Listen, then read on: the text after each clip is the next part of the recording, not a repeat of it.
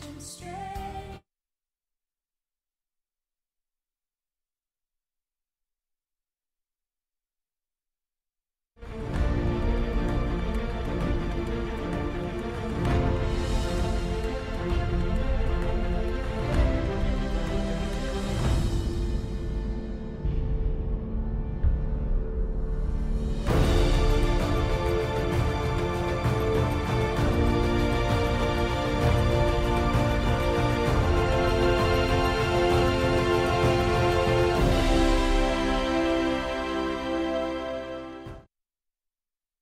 Dia da Bíblia. Hoje é o dia da Bíblia, hoje se comemora em todo o mundo o dia da Bíblia e nós então estamos dedicando esse domingo a esse livro que a Sociedade Bíblica do Brasil em todo ano eh, coloca um título a essa comemoração. Esse livro então, o título desse ano de 2018 é o Livro da Esperança. O título da mensagem desta manhã é, é, é trabalha em relação a nomes dados, a títulos dados, a menções é, faladas, tratadas por grandes personalidades da história. E eu começo então com uma menção de Dostoiévski, O Molde Tirado do Mundo, e nós vamos tratar até Napoleão, que a chama de criatura vivente. Por isso, o título da mensagem de hoje é Do Molde Tirado do Mundo à Criatura Vivente. Eu convido a que você abra a sua Bíblia para que nós possamos fazer a leitura inicial na segunda carta que Paulo escreve a Timóteo, no capítulo de número 3. Aqueles que desejarem se colocar de pé, apenas para fazermos a leitura inicial, que assim procedam, 2 Timóteo, capítulo 3, e eu gostaria de ler dois textos, o versículo 16 e o versículo 17. Registra, registram as sagradas letras. Toda a escritura é inspirada por Deus e útil para o ensino, para a repreensão, para a correção, para a educação na justiça, a fim de que o homem de Deus seja perfeito e perfeitamente habilitado para toda boa obra. Oremos, Pai amado, lemos a tua palavra, a tua palavra que é o livro da esperança, a tua palavra que é o livro da transformação a tua palavra que é o livro da vida, a tua palavra que é o livro da bênção, a tua palavra, Senhor, que exprime o teu desejo, o teu projeto para a humanidade. Abençoa a nossa vida na manhã de hoje. E o que nós pedimos, nós fazemos agradecidos em nome de Jesus. Amém. E amém. Os irmãos podem, por favor, tomar os seus assentos. A Bíblia é um livro que transforma vidas e nós hoje vamos falar sobre o fato de que a Bíblia, que é um livro tão desprezado por alguns, que foi tão perseguido por outros, a Bíblia ela foi queimada durante várias ocasiões da história, em várias oportunidades. Regimes destruíram Bíblias, destruíram igrejas, mas a palavra de Deus permaneceu. Como diz em Isaías capítulo 40, seca-se a erva e cai a sua flor, mas a palavra de Deus permanece eternamente. Assim como o Senhor Jesus diz em Mateus capítulo 24: passarão o céu e a terra, mas a tua palavra, ela não passará. Então, nós gostaríamos de falar sobre grandes vultos da história que falaram a respeito da Bíblia. O que eles falaram sobre a Bíblia? Eu gostaria de começar com esse grande poeta, esse grande novelista russo, que é Dostoiévski, Fyodor Mikhailovich Dostoiévski foi um grande homem, um grande ensaísta russo, um grande novelista russo, um, foi um militar, e ele se envolveu numa revolução para tirar o imperador, que era o Círculo é, Petra Chevinsky, e aí ele foi preso. Ele foi preso, ele foi mandado para a Sibéria, iria cumprir ali, ia ser executado, e é uma experiência que Dostoiévski passa, que é uma experiência do quase fuzilamento ele é levado para o pelotão de fuzilamento e ali ele passa pelo falso fuzilamento. Na hora de apontarem as armas, então, então há um comando dizendo: olha, não, isso daí vai ser comutada. E ali a sua pena vai para oito anos, depois passa para quatro anos e esse homem é libertado. Essa experiência do quase fuzilamento vai marcar muito a vida de Dostoiévski. E ele então vai escrever muito sobre isso, vai escrever muito sobre a psicologia humana.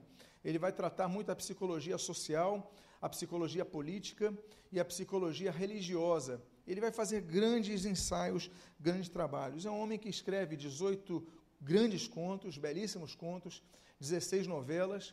E os principais escritos desse homem, os irmãos devem conhecer alguns, né? os irmãos Karamazov, Os Demônios, uh, nós temos O Idiota, é, nós temos Crime e Castigo. São grandes é, ensaios, grandes contos, grandes novelas desse homem, que vai ser um marco para a literatura, não apenas a literatura russa, mas a literatura mundial. Ele é membro da Igreja Ortodoxa, é um homem muito, muito convicto da, da questão da fé. E, inclusive, no, na lápide dele, da, onde ele está enterrado, ele colocou aquele texto de João capítulo 12, versículo 24, é, se a semente cair na terra e ela não morrer, ela fica só, mas se ela morrer, ela gera fruto, fruto, palavra do Senhor Jesus. Então, no próprio lápide dele, ele escolhe esse, esse texto bíblico. E existe um, uma das menções, e nós vamos falar, falar sobre menções de grandes personalidades da história, é, uma das menções de Dostoiévski, ele, ele menciona é, no livro Os Irmãos Karamazov, ou Karamazov, né, ah, de 1789, e, inclusive, para quem gosta de psicologia, né, Freud, ele dizia que esse daí foi o maior livro da humanidade, os irmãos Karamazov. Ah, inclusive, Freud ele falava o seguinte, que dos três grandes livros que tratam sobre relacionamento pais e filhos, estão irmão, os irmãos Karamazov, é, o Édipo Rei e Hamlet, naturalmente. Então, é a tríade do relacionamento pais e filho, filhos. Mas Dostoiévski ele fala o seguinte, em Os Irmãos Karamazov, que livro é a Bíblia. Que milagre! Que força o homem recebe por ela! É como o molde tirado do mundo, do homem e da natureza humana. Tudo está ali e serve de lei para tudo em todas as épocas. E que mistérios são resolvidos e revelados. Eu gosto muito dessa frase, dessa primeira frase. É como um molde, a Bíblia é como um molde tirado do mundo do homem da natureza humana. Amados irmãos, a Bíblia nos faz evitar o pecado, como diz a Bíblia, a palavra de Deus, no Salmo 119, versículo de número 11. A Bíblia é mais refinada que o ouro, é mais pura que o ouro, é mais, é mais rica que o ouro, como diz o Salmo 119, 72. A Bíblia é a lâmpada para os nossos pés e a luz para o nosso caminho, como diz o Salmo 119, versículo 105. A Bíblia, ela não nos permite que nós não erremos. O Senhor Jesus, ele fala em Mateus capítulo 22, versículo versículo 29, olha errais, não conhecendo as Escrituras e nem o poder de Deus. A Bíblia é o nosso alimento. O Senhor Jesus, quando estava sendo tentado ali no deserto de Jericó, a Bíblia diz em Mateus capítulo 4, versículo 4, olha, nem só de pão viverá o homem, mas de toda a palavra que procede da boca de Deus. A Bíblia é a nossa direção, a Bíblia é luz, é um molde para o homem, é um molde para a humanidade, é um modelo. O que é um molde? É um modelo. Né? Nós devemos referenciar sempre a Bíblia, buscar na Bíblia, porque quando temos a Bíblia, como diz o salmista, já, já supracitadamente, é, guardo tuas, as tuas palavras no meu coração para não pecar contra ti, nesse versículo 11 do Salmo 119. Então, ela é um molde para todos nós. Nós, nesse dia que nós celebramos o dia da Bíblia, nós não podemos podemos deixar de entender que a Bíblia não é um livro apenas para que você leve ao culto, mas é um livro para ser lido. Porque muitos cristãos hoje apenas carregam a Bíblia no culto, mas não leem a Bíblia no culto e muito menos a praticam. Nós devemos ser leitores da Bíblia, mas nós devemos ser praticantes da palavra, como diz Tiago no capítulo 1. Amém, queridos? Então, Dostoiévski, ele traz essa, essa grande palavra, era um grande autor, ele analisava a sociedade russa, analisava analisou a sociedade russa como ninguém analisou antes, como ninguém analisou depois. Não, ele é um marco na, na, na, na composição social russa e, naturalmente, um espelho para toda a sociedade, mas ele não deixa de olhar que o molde tirado do mundo, do homem, da natureza humana, é a Bíblia. Nós devemos nos modelar pela Bíblia. A Bíblia nos traz a direção correta do que nós devemos fazer. Há um segundo grande vulto da humanidade Johann Wolfgang von Goethe, que é o pai da literatura é, alemã. Nós falamos do pai, da grande personalidade da literatura russa, e agora vamos falar do pai da, das letras da Alemanha. Cientista, poeta, novelista, dramaturgo, ele era um grande conhecedor de várias áreas. Né? Ele, ele fazia equitação, ele tocava piano, tocava violoncelo, ele dominava cinco idiomas, além do, do, alemão, ele falava inglês, francês, italiano, latim e grego. Era um grande personagem. Mas ele compõe quatro grandes, 24 grandes obras literárias alemães e é o maior divulgador da literatura alemã. Tanto é que o maior propagador hoje da literatura alemã, que é o Instituto Goethe, recebe o nome em sua homenagem, naturalmente. O escrito mais famoso dele é Fausto, quando nós temos ali naquele um, um, personagem que faz um pacto com o diabo, o diabo ali chamado de é, Mephistopheles, perdão, e ele então faz um pacto com, com Henrique Fausto, para que ele conhecesse, tivesse conhecimento por 24 anos sem envelhecer. E ali nós temos então uma grande obra, é, um grande conceito que ele traz em relação à personalidade humana. Esse homem era membro da Igreja Luterana, sempre foi membro da Igreja Luterana, e ele diz o seguinte: a sua grande frase que eu gostaria de colocar aqui para nós refletirmos nesta manhã é: continue avançando a cultura intelectual, progridam as ciências naturais sempre mais em extensão e profundidade. Expanda-se o espírito humano tanto quanto queira, além da elevação e da cultura moral do cristianismo, como ele resplandece nos evangélicos, evangelhos, é que não irão. Ele fala sobre a cultura, a elevação da cultura moral do cristianismo.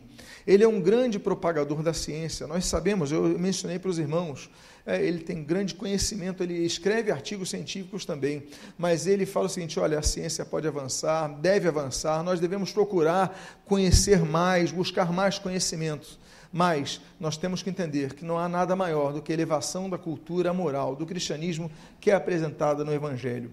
Nós devemos entender o seguinte: que o Evangelho não nos foi trazido para ser uma religião a mais. Jesus não veio para fundar uma religião, Jesus veio para transformar vidas. Jesus veio para trazer sentido nas vidas e dar uma orientação às vidas. O cristianismo, meus amados irmãos, ele traz sim um padrão moral modular. Ele traz sim um padrão moral a ser seguido. Aquele que rouba, não rouba mais. Aquele que adultera, não adultera mais. Aquele que mente, não mente mais. O que, é isso? É uma ética que o cristianismo impõe à sociedade. Uma sociedade que relativiza tudo. O evangelho coloca os assuntos em termos absolutos. Olha, um, através de uma palavra, isso é pecado. Ou seja, a pessoa não, eu vou roubar o meu patrão, eu vou roubar o meu patrão porque a empresa tem muitos grampeadores, eu vou levar um grampeador para minha casa, ninguém vai notar nada. Isso é roubo. O cristão não pega nenhum clipe que não é dele. Por quê? Porque ele tem uma consciência dele. O Espírito Santo fala: Isso não é teu, você não pode roubar. Nós temos uma lei que é a lei do Espírito no nosso coração, o Espírito Santo falando em nós que nós devemos fazer o que nós não devemos fazer. Por isso ele fala, olha, essa, essa elevação da cultura moral, nós, meus amados irmãos, não somos levados pela mídia. A mídia, ela muitas vezes, eu não estou criticando a mídia, eu estou criticando algumas pessoas da mídia que muitas vezes querem nos impor um padrão. Aí chegam as novelas, colocam um padrão, tentam impor um padrão para a gente, a fulano casada com outro, aí é infeliz, então vai ter um caso com a outra, todo mundo torce para esse caso dar certo. Não, está errado. Ele tem que se manter fiel à aliança. É, tantas coisas nós, nós vemos de errado nessa mídia. Nós vivemos uma, uma época, hoje em dia, que hoje você se posicionar contra o homossexualismo, você está achado intolerante. Não é intolerância, são princípios. É, são princípios bíblicos. É o que a Bíblia fala a respeito, o que a Bíblia é clara a respeito. Nós devemos ter, claro, respeito aos que pensam diferente de nós, claro que devemos ter respeito. Não podemos ser pessoas mal educadas, não podemos ser pessoas que distratam os outros de maneira nenhuma, mas nós devemos ter nossas convicções. Existe um padrão moral que a Bíblia impõe, existe um padrão moral. Então, Goethe fala sobre isso, olha, existe uma elevação da cultura moral do cristianismo que vai resplandecer nos evangelhos. Por isso, que nós somos taxados de evangélicos. Por quê? Porque nós temos por limite o padrão moral imposto, definido nos evangelhos. Nós seguimos os evangelhos, não seguimos o que nós achamos. Porque se nós achássemos, fazíamos o que, tiver, que quiséssemos, nós não podemos fazer. Nós não podemos sair é, assassinando as pessoas porque devemos, achamos que devemos matar as pessoas. Não podemos. Porque a Bíblia impõe, você não vai assassinar, né? aquele não matar no hebraico é né? muito associado a isso. Então você não vai fazer isso você vai levar a justiça, você não vai cometer essa vingança, porque a Deus pertence a vingança. Então nós temos um padrão moral, nós temos uma regra ética, nós temos, não somos totalmente soltos, nós temos uma linha a seguir. Por isso que o Senhor Jesus ele fala, o conhecido de todos, que é o 16º presidente americano, que é o Abraham Lincoln. Né? Lincoln, que vai morrer em 1865, 1865, ele foi um advogado ruralista, mas ele se envolveu com uma guerra contra os índios, o Black Hawks, os Black Hawks 3, abole a, a escravidão nos Estados Unidos, ou seja, um grande homem, e aí, na sua reeleição, infelizmente, um ano depois de reeleito, ele é assassinado no Teatro Ford. Pois bem, ele era batista, ele foi criado uma igreja batista na cidade de Little Mountain, no, no Kentucky, se não me engano. E sobre a Bíblia, Lincoln, que sempre amava as escrituras sagradas, ele diz o seguinte: Estou ultimamente ocupado em ler a Bíblia. Tirai o que puderdes deste livro pelo raciocínio e o resto pela fé, e vivereis e morrereis um homem melhor. É interessante notar que ele coloca duas esferas quanto à leitura bíblica. Ele coloca que vocês devem ler, tirar tudo que puderem pelo raciocínio e o resto pela fé.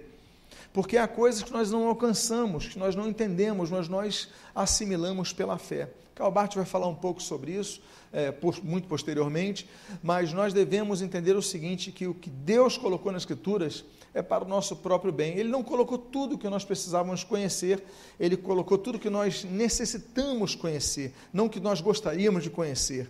Então, há situações que a ciência depois vai mostrar, há situações que a ciência depois vai ensinar, mas o que está nas Escrituras, nós lemos, nós assimilamos pela nossa razão e também pela nossa fé. E diz assim: E vivereis e morrereis um homem melhor. Falando da humanidade naturalmente. Quando nós conhecemos Escrituras, nós melhoramos, nós somos transformados. Você vê tantas vidas transformadas. A Maria Madalena era uma com sete demônios, depois é transformada por Jesus. O Gadareno, uma legião de demônios, depois está proclamando a palavra de Deus. A mulher samaritana é transformada por Jesus. Tantos discípulos, o próprio apóstolo Paulo apóstolo Paulo era um perseguidor do evangelho, implacável perseguidor, nós lemos ali em Atos capítulo 8, e depois ele é transformado no maior pregador que essa história já teve em relação à extensão da sua palavra. Então, meus amados irmãos, nós devemos entender que uh, nós devemos ler a palavra de Deus. Nós estamos hoje celebrando o dia da Bíblia, estamos comemorando o dia da Bíblia. Parabéns a você pelo dia da Bíblia, a palavra de Deus. Mas nós devemos entender o seguinte: olha, você tem que ler, você tem que buscar extrair ao máximo desse texto. É o que Lincoln está dizendo, porque você vai ser uma pessoa melhor, vai ser um homem, uma mulher melhores. Vocês vão ser melhores em tudo que vocês e vocês vão morrer melhor, ou seja, vão ter uma vida mais cheia, mais repleta, porque a palavra de Deus transforma. Volta a dizer, o lema deste ano da Sociedade Bíblica do Brasil. A, a Bíblia, o livro da esperança, ele traz esperança, nos torna melhores. Amém, queridos? Existe um quarto vulto da história que fala sobre a Bíblia. E agora estou falando de um luterano, um membro da igreja luterana, Immanuel Kant. Kant, é, que falece em 1804, ele é um homem que se forma em física e em matemática, duas áreas para mim, muito difíceis. Mas depois, então, ele vai fazer um doutorado em filosofia, já é a área que jamais me, eh, me, me adequo aí. Mas então, além de ter matemática, física e filosofia, ele começa a dar aula de ciências naturais. Você vê então a abrangência desse homem. Depois ele começa a dar aula de antropologia. Depois ele começa a dar aula de geografia. Então você vê que é um homem que gosta de dominar todas as áreas das ciências. E ele então depois assume a cátedra de lógica e de metafísica. Ou seja, ele busca muito conhecimento. É um homem muito metódico é um homem frágil na sua saúde. Ele é da cidade de Königsberg e ele então ele é muito metódico. Até dizem as pessoas que ele era tão metódico que as pessoas acertavam os relógios quando ele passava por determinado ponto da cidade. Ou seja, olha, ele vai passar nesse horário, vamos acertar os relógios. Ele ia tomar café em tal lugar porque ele era muito metódico. E talvez por causa disso ele tivesse logrado tanto conhecimento pela sua regra e disciplina e obter o conhecimento. Ele escreve a história universal da, natureza na primeira fase, mas depois que ele tem contato com, com os escritos de Hume, então ele começa uma nova fase. Ele escreve, por exemplo, a crítica da razão pura, é, em 1781, e em 1788 ele escreveu a crítica da razão prática. É um homem, então, que vai abraçar muito da filosofia é, moderna, vai, vai ser uma grande base para todos nós. Agora, ele escreveu vários ensaios, era um homem muito modesto, mas uma de suas frases mais conhecidas em relação à Bíblia, volto a dizer, membro assíduo na sua, na sua sistemática, todo domingo estava na casa do Senhor, na igreja luterana, ele dizia o seguinte: A minha fé na Bíblia, que me, é minha fé na Bíblia que me serviu de guia em minha vida moral e literária. Quanto mais a civilização avance, mais será empregada a Bíblia. Ele faz uma associação da civilização e da Bíblia. É, grandes homens da humanidade usaram a Bíblia, não abdicaram do conhecimento bíblico. Esse homem, ele falava: minha fé na Bíblia, porque nós devemos ter fé na palavra de Deus. Nós devemos crer na palavra de Deus. Existiram vários movimentos tentando destruir a palavra de Deus. É interessante notar que Voltaire, que foi um grande inimigo da, da palavra de Deus, 100 anos depois, a casa de Voltaire foi comprada pela Sociedade Bíblica do Brasil. Grandes pessoas que perseguiram a, a Bíblia estão vendo hoje que a Bíblia continua sendo impressa, continua sendo lida, continua sendo propagada por todo mundo. Amém, queridos? Nós devemos amar a Bíblia, como diz Deuteronômio capítulo número 6. Nós devemos uh, meditar na Bíblia, uh, como diz Josué capítulo 1. Nós devemos uh, examinar as escrituras sagradas, como diz João capítulo número 5, nós devemos praticar a Bíblia, como diz Tiago capítulo 1. A Bíblia é um livro para ser lido, mas é um livro para ser lido com fé, dizendo assim: Senhor, fala comigo. Quando nós lemos a Bíblia, nós fortalecemos a nossa fé, nós nos tornamos fortes. Quando o Senhor Jesus ele estava sendo tentado pelo diabo ali no, no monte, é, lá em Jericó, a Bíblia diz que o Senhor Jesus foi, em primeiro lugar, a Bíblia diz que o Senhor Jesus foi tentado em todas as coisas. Não necessariamente todas aconteceram naqueles 40 dias em Jericó. Mas a Bíblia diz o seguinte: que ele fica 40 dias, no final desses dias ele foi tentado pelo diabo, o diabo apareceu para ele. Então o diabo não ficou tentando Jesus por 40 dias, mas no final desse, desse período de 40 dias. Nesse final do período, nós vemos três tentações básicas do diabo ao Senhor Jesus.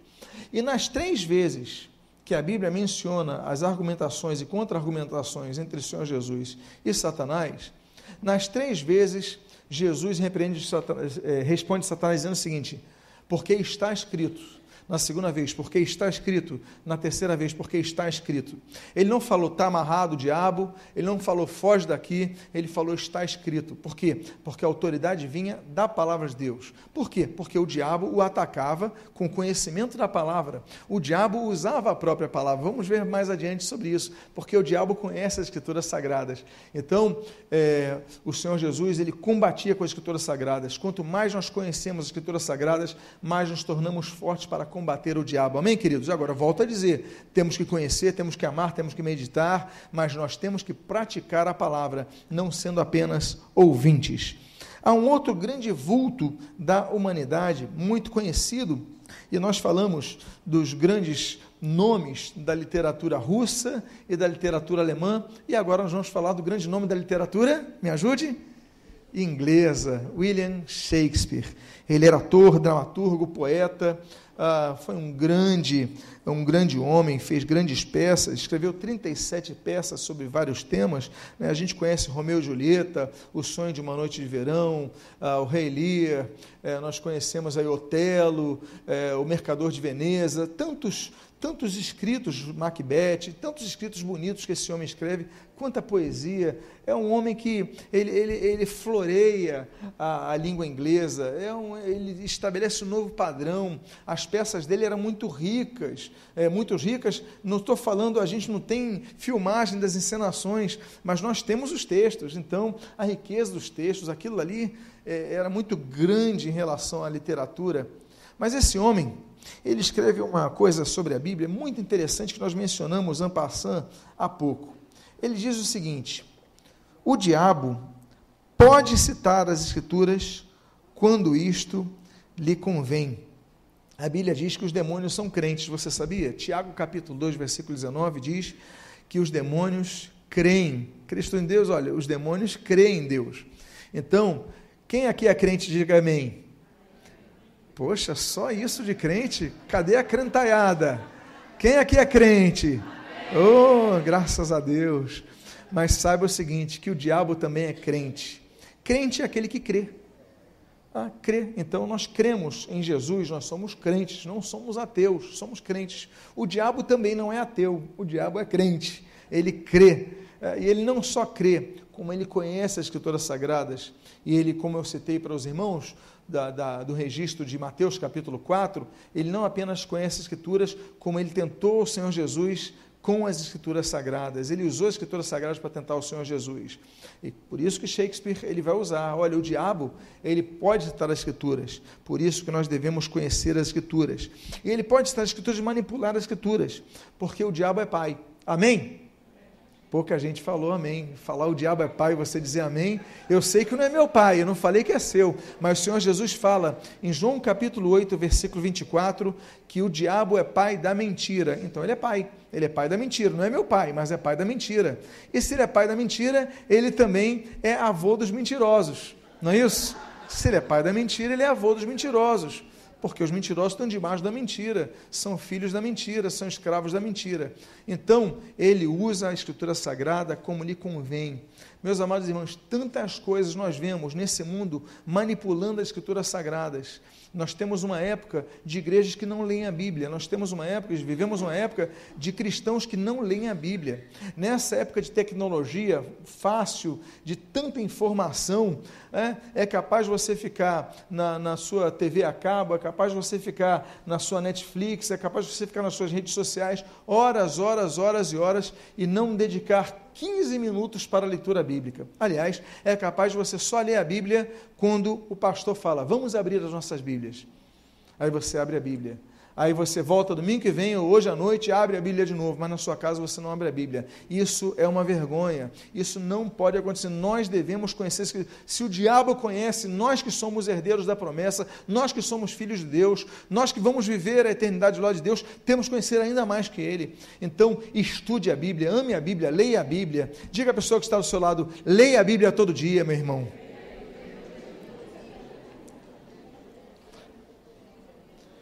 Nós devemos ler a Bíblia e nos tornarmos praticantes dela, como diz Tiago, capítulo 1, versículo 22. Existe um outro grande nome da história, que é um topógrafo, que depois se torna coronel, se torna delegado pelo estado da Virgínia, no primeiro congresso da Filadélfia, 1775. Depois ele vai se tornar um general, um grande general, que vai comandar o exército continental dos Estados Unidos na Guerra da Independência das 13 colônias. Uma guerra que vai ter uma duração longa, é, 1775 a 1783. E ele vai comandar com maestria, vai trazer, enfim, a, a libertação do, dos Estados Unidos como colônia inglesa.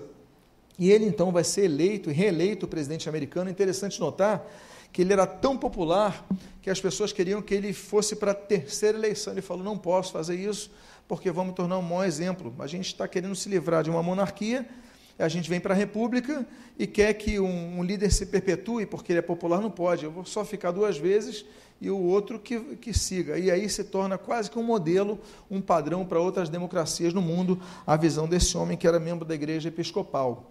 Aliás, ele era membro da igreja episcopal, mas ele, ele nos ensinou um exemplo interessante de tolerância. Havia uma, há uma festa na Inglaterra, muito conhecida, né, é, de Guy Fawkes, que é quando você queima um boneco como se fosse... Os irmãos mais antigos se lembram quando você é, queimava Judas? Que hoje em dia não, não vejo mais isso. As pessoas penduravam no poste queimavam. Quem é dessa época aqui? Quem não sabe o que é isso? Pois é, a nova geração não tem ideia que é isso, né? É malhar o Judas, não era isso que a gente falava? Malhar o Judas, enfim. Na Inglaterra também existe isso, só que o Guy Fawkes, que era um traidor uh, católico romano que queria depor, enfim, o, explodir o parlamento uh, protestante anglicano.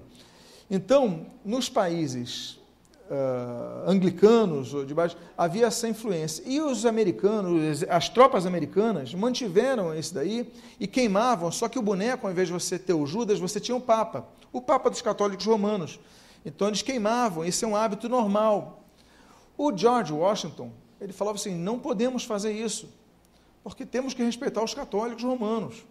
Eles podem pensar diferente de nós, ah, somos protestantes, não importa, mas não podemos queimar um boneco com a cara do Papa, não pode, temos que ter respeito a isso. Então, George Washington, ele vai começar a implantar uma cultura seguinte, olha, nós temos que ter nossas convicções, mas nós não podemos desrespeitar, agredir dessa forma os outros. E assim, nós temos que evangelizar as pessoas, tendo as nossas convicções, mas nem não precisamos assim fazer humilhar os outros, não podemos fazer isso, ok? Temos que agir com respeito, amém, queridos? Eu acho então é só um um partilhar dessa, dessa visão tolerante que ele tinha, no sentido de tolerância, no sentido de respeito aos que pensam diferente. Mas ele diz o seguinte: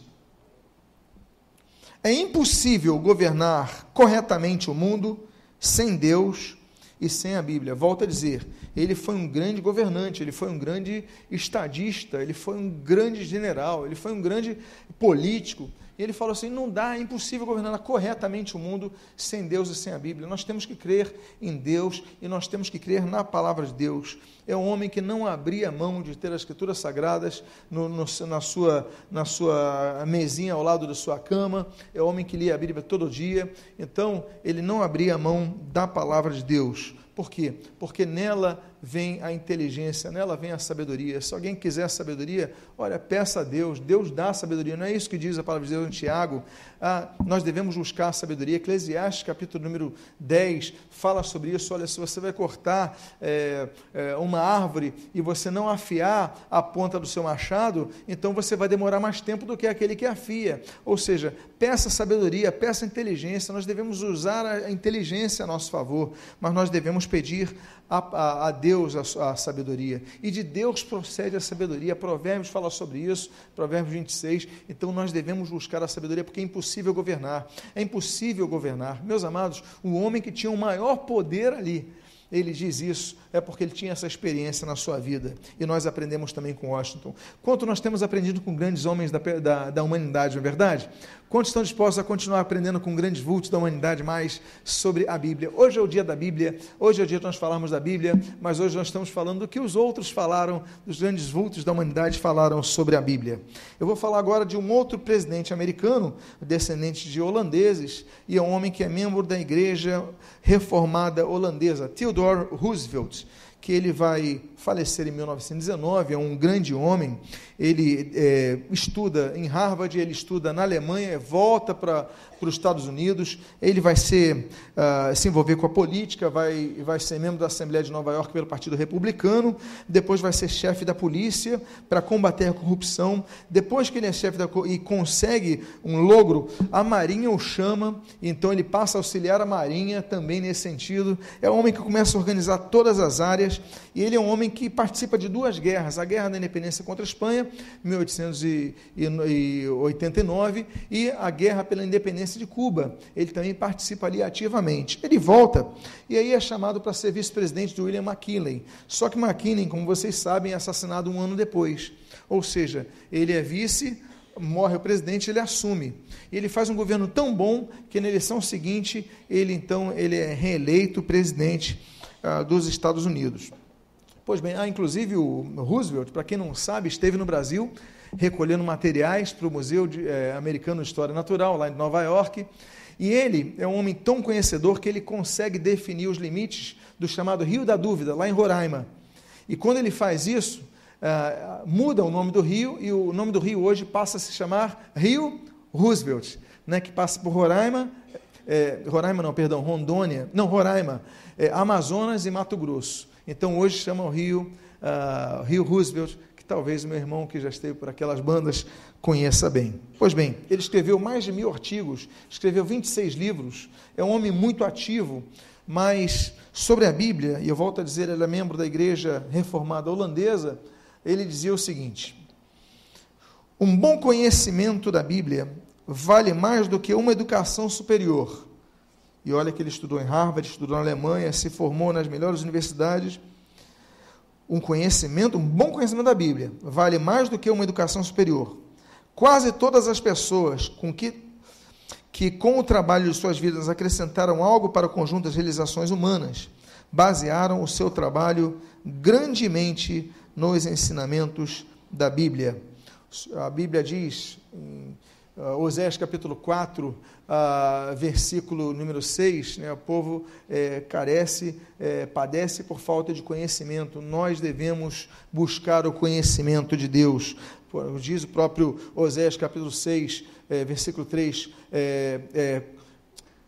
conheçamos e e prossigamos em conhecer o Senhor. Nós devemos buscar o conhecimento de Deus. Nós não podemos é, nos, nos, pautar uma vida sem o conhecimento de Deus. O Senhor Jesus ele fala em Mateus 22, 29, errais não conhecendo as Escrituras e nem o poder de Deus. A Bíblia diz em Lucas capítulo 2 que Jesus crescia na graça e no conhecimento. A mesma coisa que Pedro vai falar, que nós devemos crescer no conhecimento de Deus. Colossenses primeiro fala sobre isso, que nós devemos prosseguir no conhecimento de Deus.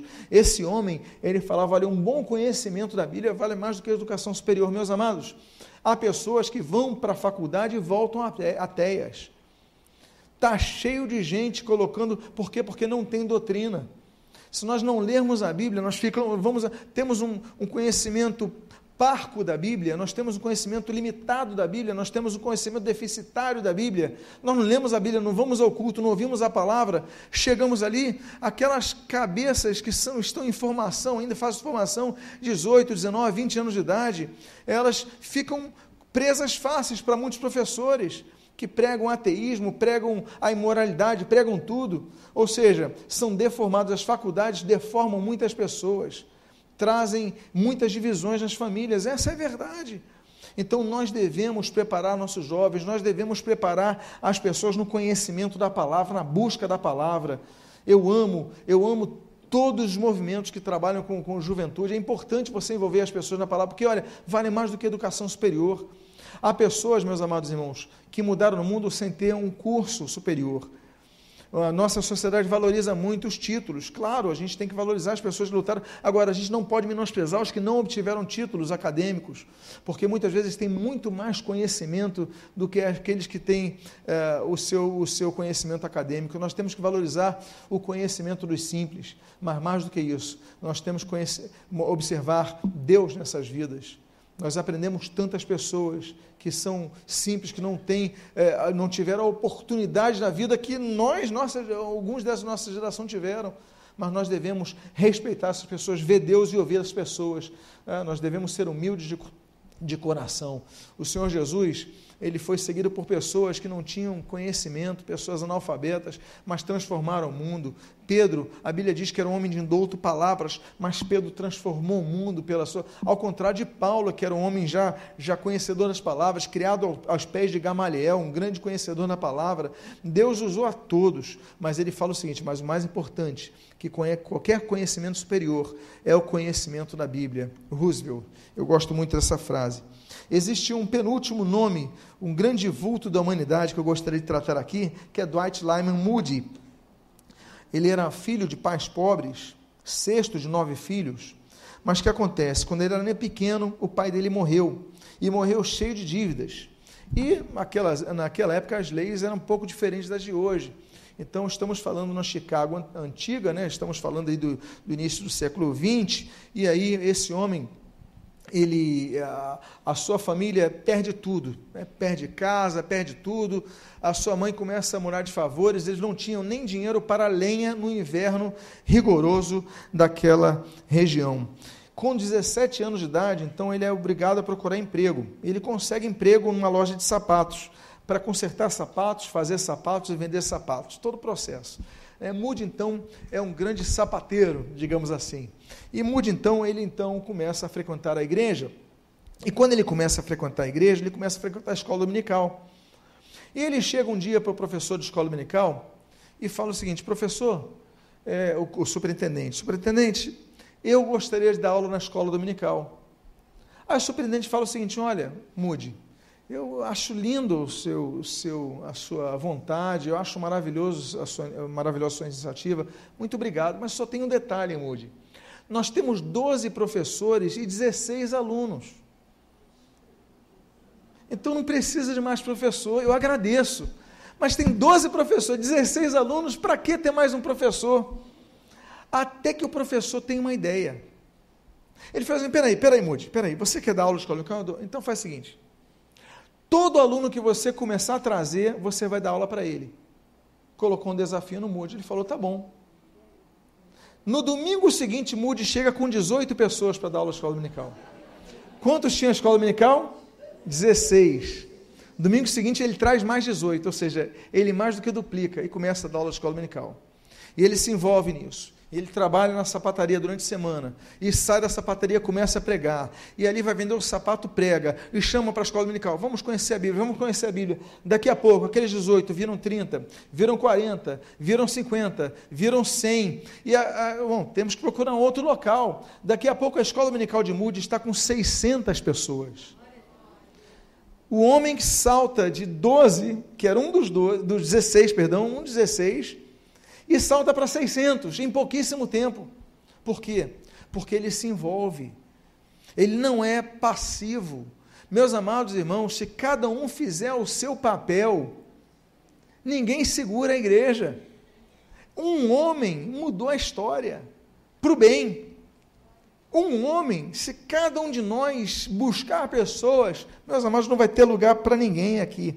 Ele começa aí, a EBD depois sobe para mil pessoas, já no novo local, só para 1.500 pessoas, e aí todos conhecem então o ministério de Mude. E Mude, então, ele trabalha como sapateiro até os 24 anos, quando ele se casa, e aí ele passa, então, a se dedicar integralmente à obra de Deus. Bom, Mude, ele trouxe uma palavra, uma frase muito bonita, e essa frase eu gostaria de partilhar com os amados irmãos. A Bíblia não nos foi dada para aumentar o nosso conhecimento, mas para mudar nossas vidas. Nós devemos buscar o conhecimento. Mas qual é o objetivo do conhecimento, se não transformação de vidas? Ah, ano passado, o lema da Sociedade Bíblica, no livro que transforma, é, hoje é o livro, esse ano é o livro da esperança, é o livro que transforma vidas. Nós buscamos conhecimento não é para nós nos vangloriarmos, nós buscamos conhecimento para abençoar outras vidas, para passar esse conhecimento a outras vidas, para edificar outras vidas, para transformar outras vidas. Por quê? Porque a Bíblia, o livro, transforma. Quando nós pegamos a palavra de Deus, o nosso objetivo é que vidas sejam transformadas. Então ele falou a respeito disso e nós devemos então ser usados para, conhecendo as Escrituras Sagradas, levar a Bíblia para outros. E eu encerro. Eu encerro com Napoleão. Porque o título dessa mensagem, como você pode ver ali abaixo, do molde tirado para do mundo, como nós citamos ah, ah, Dostoiévski, para a criatura vivente, que é citada por Napoleão. Napoleão Bonaparte, talvez um dos nomes mais icônicos da história, foi militar de carreira, com 16 anos já era subtenente, ou seja, a vida inteira está no serviço militar ele vira um político, vira um imperador dos franceses, enfim. Ele inicialmente é pró-monarquista, mas temos a Revolução Francesa, é, 1789, e aí ele se torna a favor da República, e ele faz um golpe, o golpe, o golpe do 18 de Brumário, não é isso? 1799. E aí ele implanta um regime chamado consulado, ele se torna o primeiro cônsul. Ele começa então a revolucionar. Ele cria, por exemplo, o, o, o Banco da França, porque ele entendeu, a França tem que ter um banco para poder manter as tropas, organizar suas fronteiras, fomentar a indústria. É um homem muito visionário em termos econômicos. E ele também faz uma grande revolução, porque ele implanta o Código Civil, baseado no direito romano. Aliás, o Código Civil, implantado por Napoleão, continua vigorando até hoje na França. Né, e se torna um padrão para outros países. Ou seja, ele, nós temos que preparar um código, um código, um código moderno. Um, então, ele, a partir dessa revolução, ele faz, não faz apenas coisas é, que alguns questionam, mas ele faz, é, implanta bases para um Estado, que são importantíssimas. Aí chega 1804, e aí ele, ele se fa faz um referendo e se torna imperador dos franceses. Aí, em 1807, ele faz, aliás, a seguir, ele faz um bloqueio continental à Inglaterra. Por os ingleses e os franceses realmente são, são muito, digamos assim, Brasil e Argentina no futebol, ok? É Inglaterra e França. Bom, ele, ele faz um grande, um grande bloqueio naval à Inglaterra e aí ele começa a se animar. Por quê? Porque a Inglaterra, por exemplo, defendia Portugal. Portugal e Inglaterra são dois países aliançados há muitos séculos, sempre se apoiaram, desde as das mais antigas guerras, as mais recentes foram sempre muito. Agora não tem, é, não tem a Inglaterra para defender Portugal. Agora que a gente está dominando, os ingleses não conseguem chegar aqui no continente, vamos fazer o seguinte: vamos invadir a Espanha, eles fazem isso em 1808, 1807, e no ano seguinte, 1808, eles invadem Portugal. Quem aqui pode me dizer que vai acontecer por causa disso em 1808? Oi? Exatamente, a corte portuguesa vem para o Rio de Janeiro. O império, a sede do império vem para o Rio de Janeiro. Aí nós temos a família imperial no Rio de Janeiro, não é isso? E aí nós temos a história, a nossa história do Brasil entrando numa nova fase de desenvolvimento. É criado o Banco do Brasil, é criada a Polícia Militar, é criado, enfim, começam a criar as estruturas bases do nosso Estado brasileiro, graças indiretamente a Napoleão invadir Portugal por causa dos ingleses que não podiam é, ajudar a defender Portugal. Pois bem, mas o que acontece? A Rússia, em 1812, decide romper o bloqueio com a Inglaterra. E aí, por causa disso, Napoleão fala o quê? Vocês vão romper o bloqueio com a Inglaterra? Então nós vamos invadir a Rússia. E ele invade a Rússia. Só que eles não contavam com a estratégia dos russos. Eles chegam a Moscou. Olha, vão 600 mil soldados, mais de meio milhão de soldados. Eles chegam a Moscou. Quando chegam a Moscou, o que, que eles encontram em Moscou? A cidade incendiada, incendiaram tudo.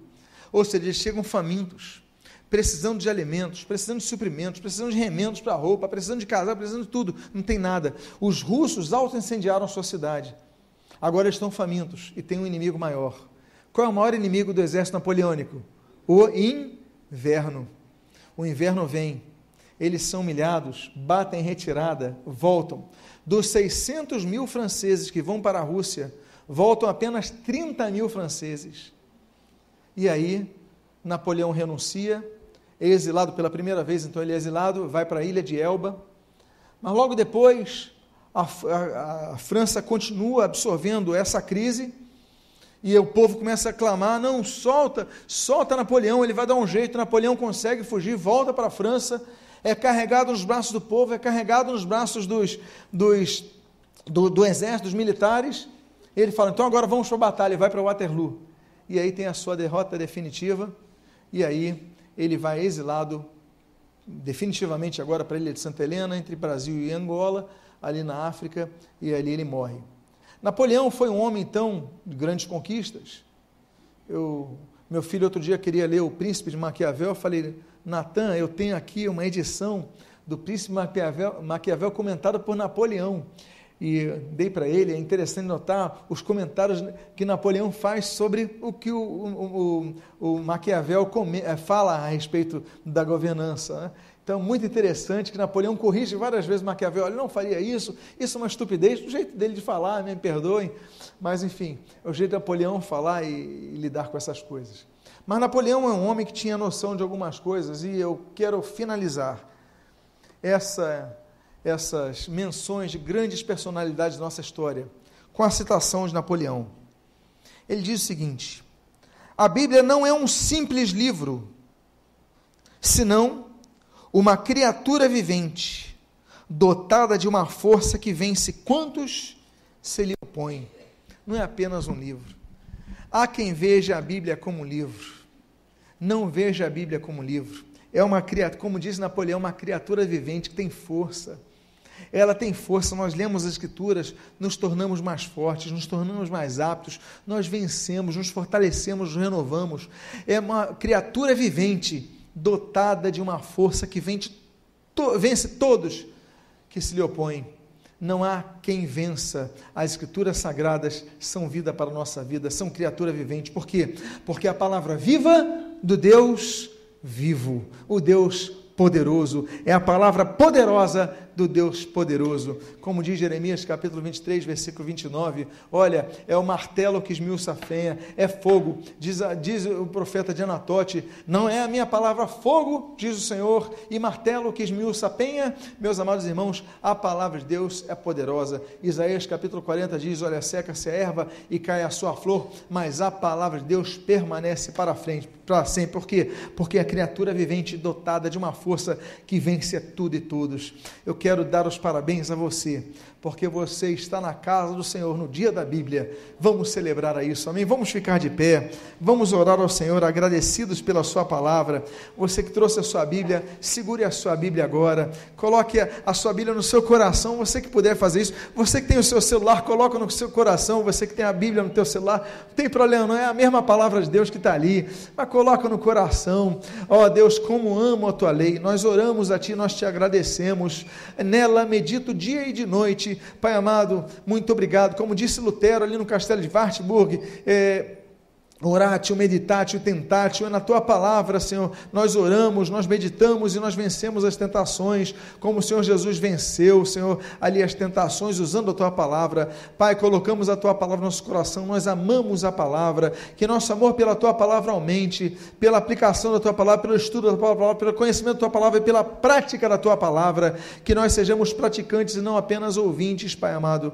Abençoa, abençoa a sociedade bíblica do Brasil, abençoa as sociedades bíblicas bíblicas mundiais, Senhor, as sociedades bíblicas unidas, abençoa, Senhor, os compoutores, abençoa todos que têm é, distribuído os folhetos, abençoa os que estão evangelizando lá embaixo, Senhor, abençoa o teu povo, Pai, e o que nós pedimos, nós te agradecemos, para que nós sejamos Bíblias vivas, como diz o próprio Moody, Senhor, que nós possamos ser pessoas que vivam a palavra de Deus e proclamem a palavra de Deus, e amem a palavra de Deus, defendam a palavra de Deus, e o que nós pedimos, nós te agradecemos agradecemos em nome de Jesus. Amém e amém. Que Deus abençoe rique e abundantemente. Amém.